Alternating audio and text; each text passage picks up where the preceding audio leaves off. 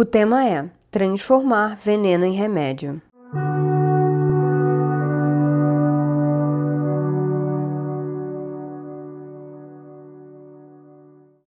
Transformar veneno em remédio é um princípio muito importante no budismo, Rendoku Yaku. E o que é o veneno em remédio? Pensando nas palavras, eu imagino veneno como algo ruim, algo que me causa um mal, e o remédio uma coisa benéfica que me cura e que me soluciona.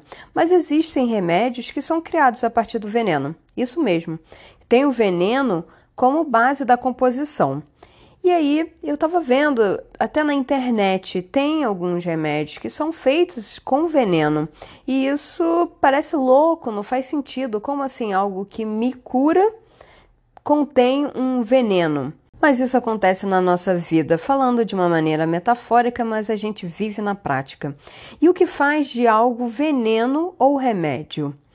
E aqui, lendo um discurso do Daisaku Ikeda, que eu li aqui no BS, que é o Jornal do Budismo, na edição de setembro de 2014, diz: Na verdade, não há uma distinção clara entre o veneno e o remédio, pois a mesma substância pode agir tanto como veneno quanto como remédio, dependendo da dosagem e da energia individual das pessoas que a ingerem.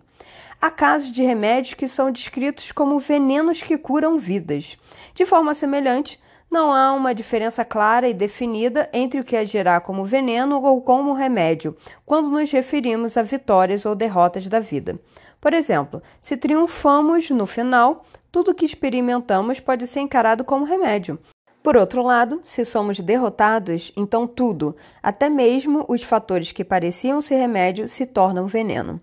Então achei muito interessante porque aqui diz que a diferença né, está na dosagem e na energia de quem a ingere. Então, dependendo da pessoa, algo pode ser veneno ou remédio, e dependendo da dosagem também.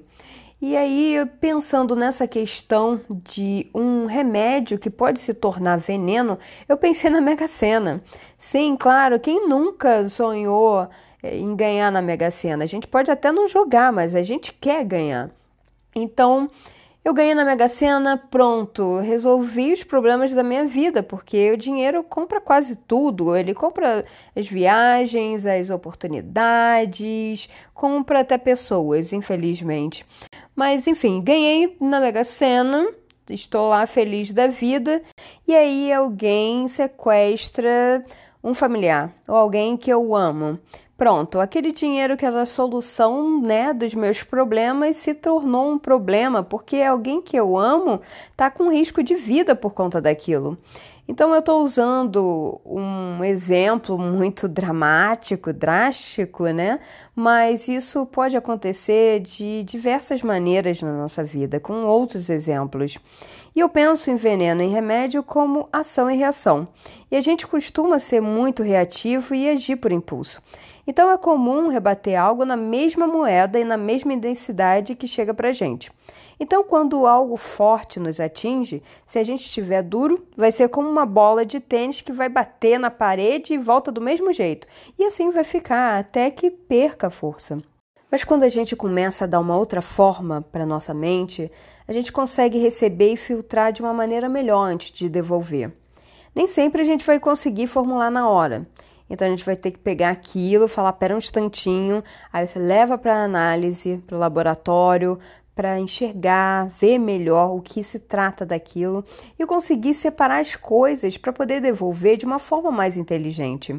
É como se entregasse uma água lamacenta para gente e aí a gente pegasse aquela água e filtrasse e jogasse a lama fora para devolver com uma qualidade melhor para quem nos deu em primeiro lugar. Então a probabilidade de receber algo melhor é bem maior, porque você já está entregando algo melhor do que aquilo que você recebeu em primeiro lugar, entende? Então, saindo da metáfora para ir para algo mais prático, o veneno é um sofrimento. É uma situação que se apresenta na nossa vida de uma maneira aparentemente ruim à primeira vista. E na hora a gente realmente não entende, mas depois de um tempo, depois de muito estudar, analisar e aprender, eu começo a entender que não é sobre o que acontece com a gente. Não é o que fazem com a gente, mas o que a gente faz com o que acontece e o que fazem com a gente, entende? E esse processo de filtro, de jogar fora o que não presta e extrair significado e qualidade, muitas vezes a gente aprende com veneno, é apanhando mesmo. E tem aquela coisa de que a gente aprende com amor ou com a dor, né? Então tem gente que a gente aprende com um bom exemplo e tem gente que a gente aprende com um mau exemplo, para a gente passar por aquilo e sair dali sabendo que não quer ser assim. E quantas vezes, por uma crítica dura que te fizeram, que te machucou, você não se esforçou para ser melhor e calar a boca das pessoas?